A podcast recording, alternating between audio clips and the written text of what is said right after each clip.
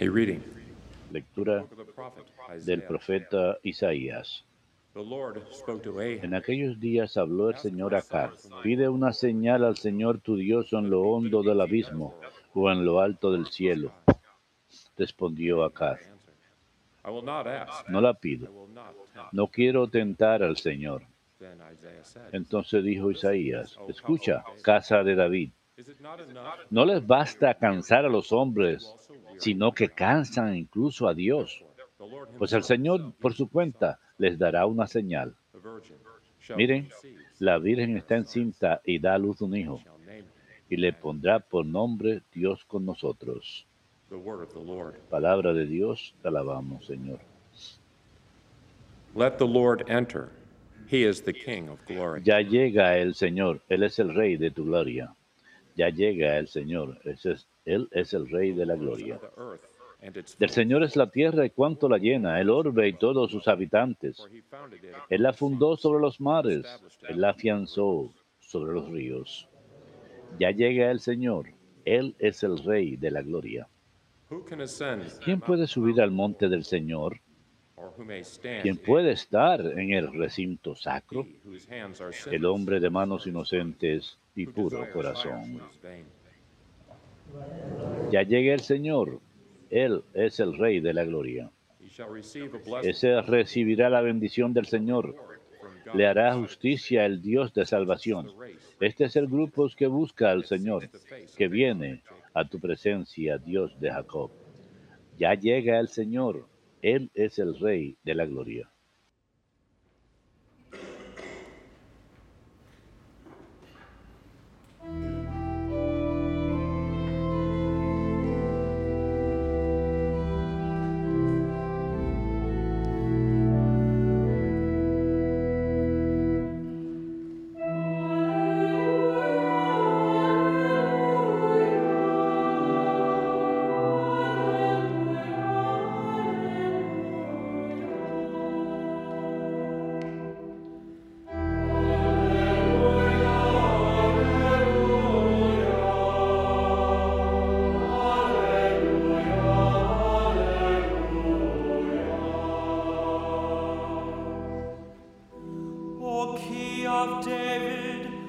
De David, que abres las puertas del reino eterno,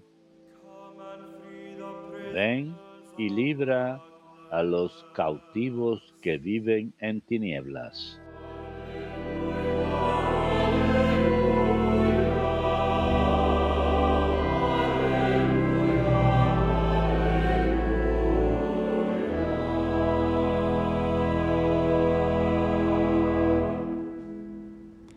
Dominus vobiscum.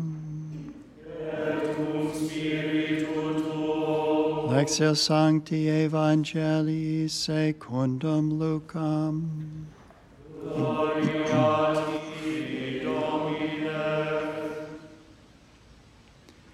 In sixth month, the angel En el sexto mes, el ángel Gabriel fue enviado por Dios a una ciudad de Galilea llamada Nazaret, a una virgen, desposada con un hombre llamado José del estirpe de David.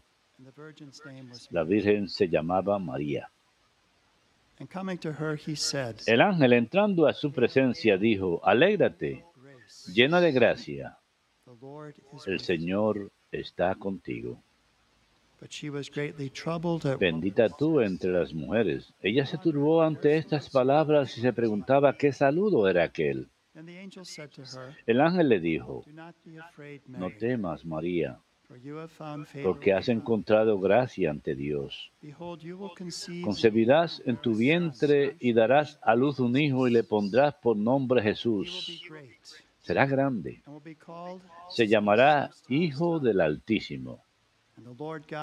El Señor Dios le dará el trono de David su padre. Reinará sobre la casa de Jacob para siempre y su reino no end. no tendrá fin. Y María dijo al ángel, ¿cómo será eso? Pues no conozco varón. El ángel le contestó, el Espíritu Santo vendrá sobre ti y la fuerza del Altísimo te cubrirá con su sombra. Por eso el santo que va a nacer se llamará Hijo de Dios. Ahí tienes a tu pariente Isabel, que a pesar de su vejez ha concebido un hijo y ya está de seis meses la que llamaban estéril, porque para Dios nada hay imposible. María contestó, aquí está la esclava del Señor. Hágase en mí según tu palabra. Y la dejó el ángel.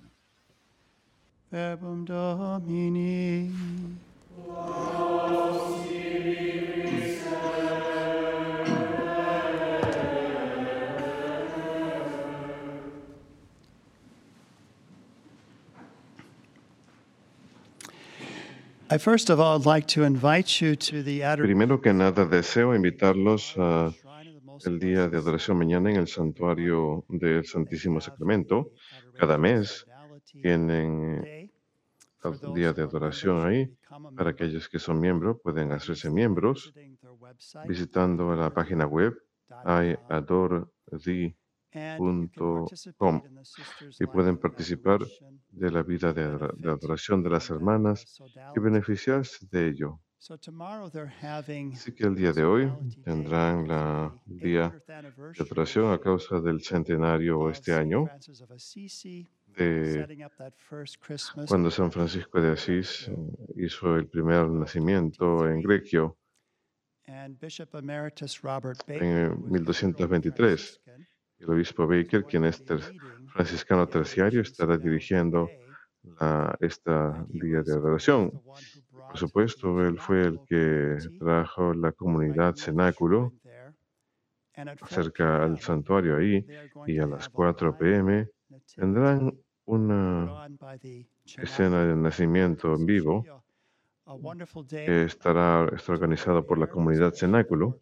Es un maravilloso día para prepararse, especialmente para la Navidad, con esas charlas del obispo Baker, pensando acerca de la devoción de San Francisco de Asís y con eh, el nacimiento en vivo. Mañana en el Santuario del Santísimo Sacramento pueden visitar la página web del Santuario del Santísimo Sacramento para más detalles.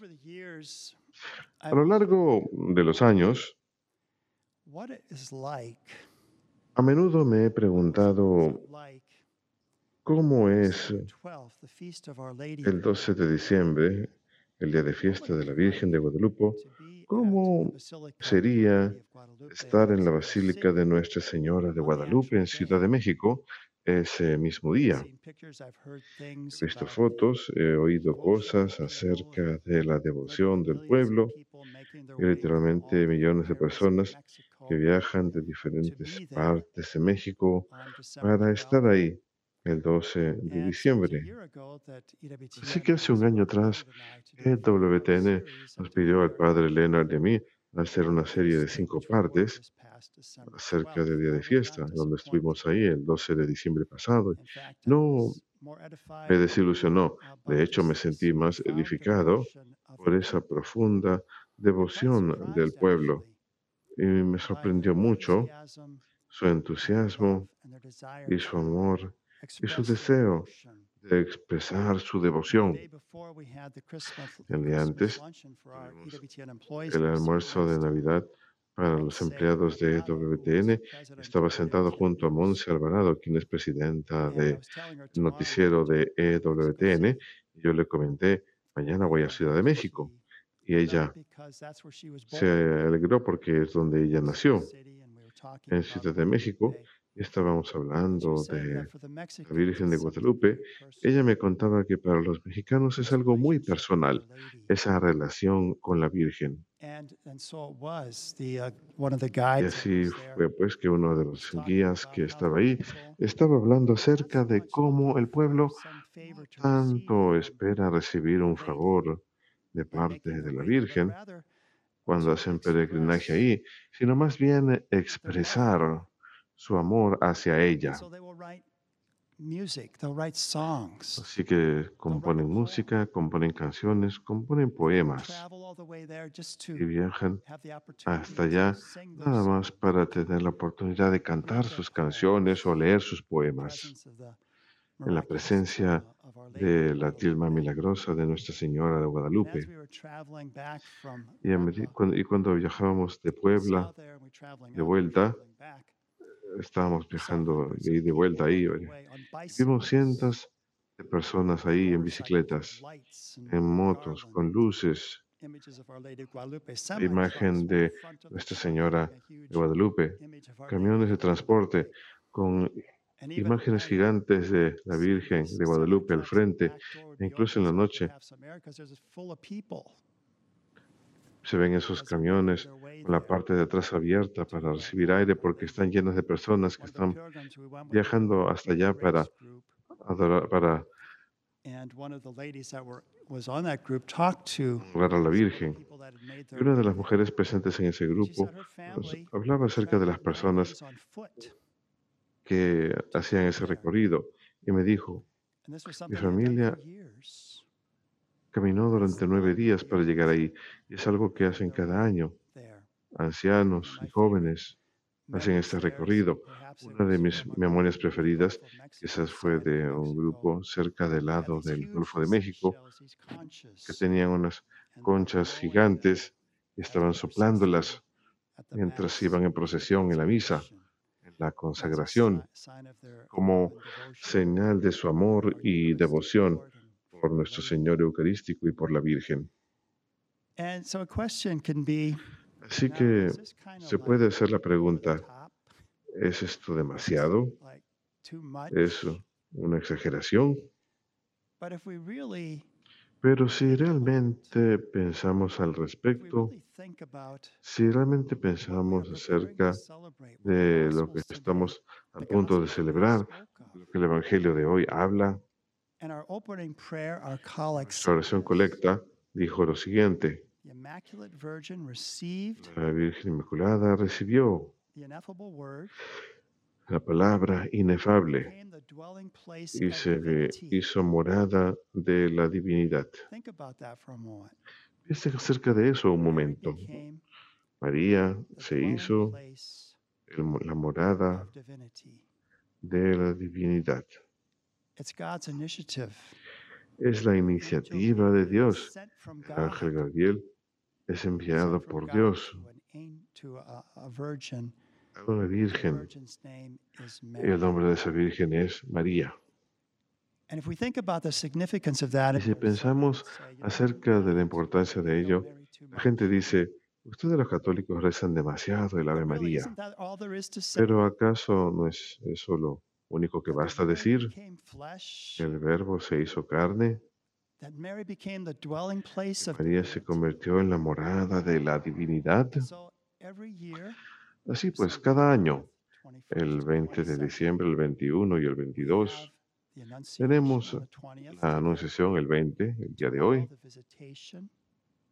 mañana la visitación de esos dos evangelios, de esos dos eva- evangelios es de donde tenemos el Ave María.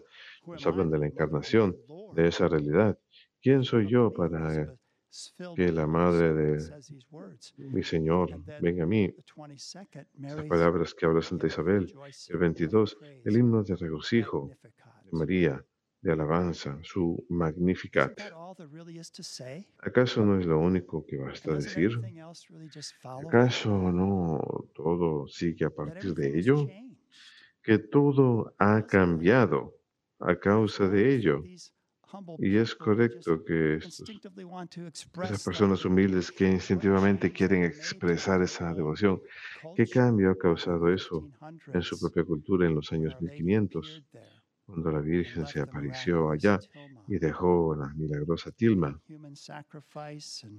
del sacrificio humano y de vivir en temor y tratar de tranquilizar a los dioses iracundos a llegar a conocer el amor profundo de Dios, revelado a través de la Virgen y que el niño que ella concibió en su vientre.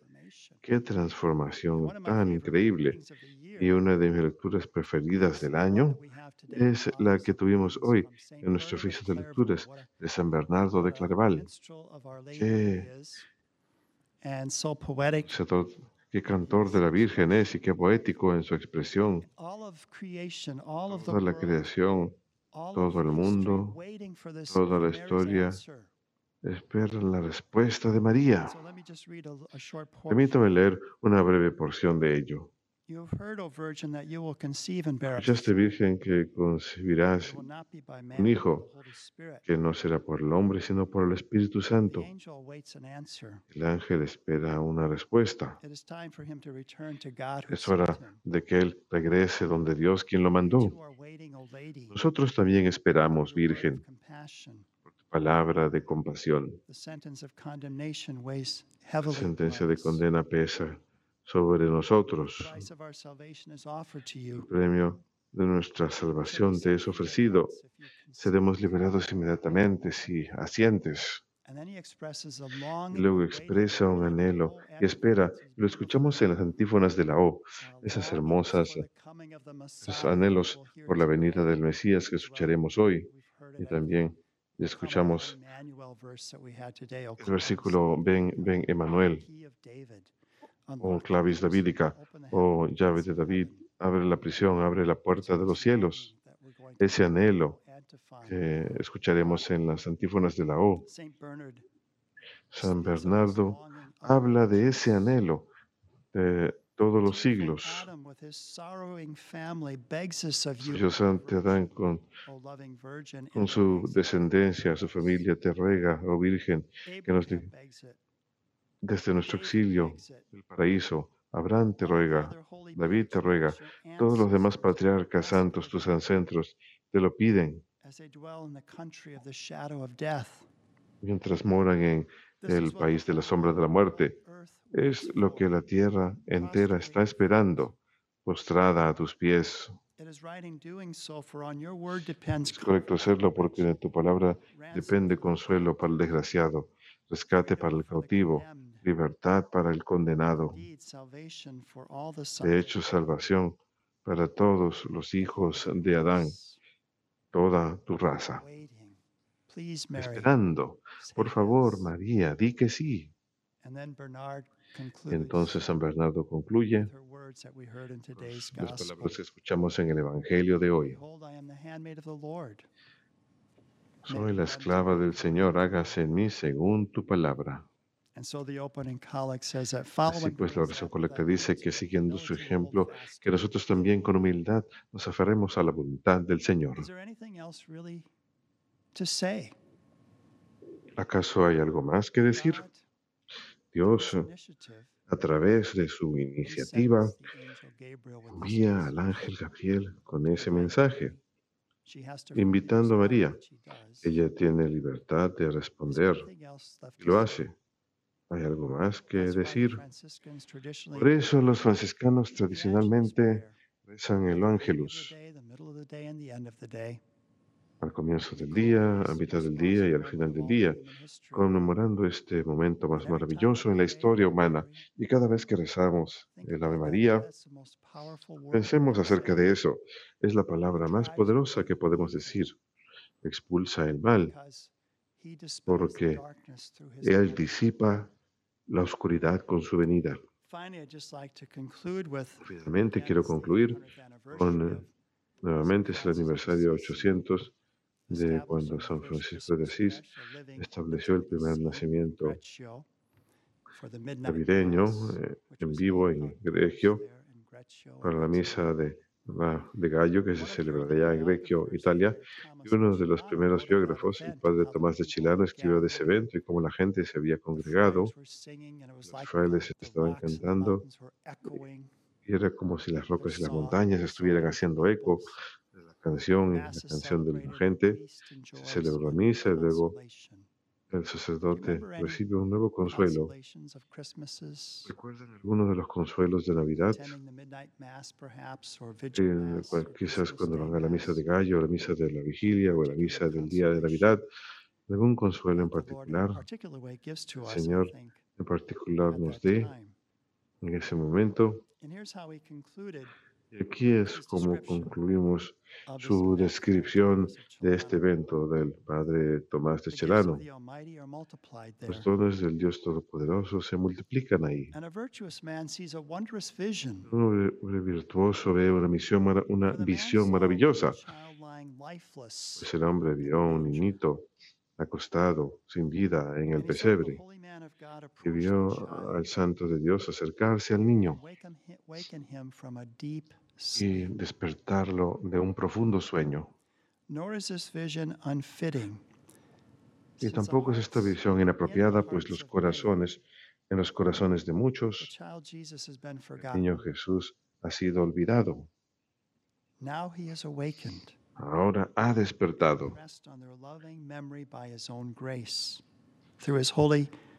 Y queda en nuestra memoria a través de su fiel siervo Francisco. Las celebraciones de esta noche llegan a su fin. Todo el mundo se va a casa lleno de alegría. Él había sido olvidado. Este hombre tiene la visión de un niño sin vida y Francisco lo despierta. Y es por la gracia de Dios que está en nuestras memorias. Sí, realmente es todo lo que hay que decir. Dios amó tanto al mundo que envió a su único Hijo para que todos los que crean en Él no mueran, sino tengan vida eterna.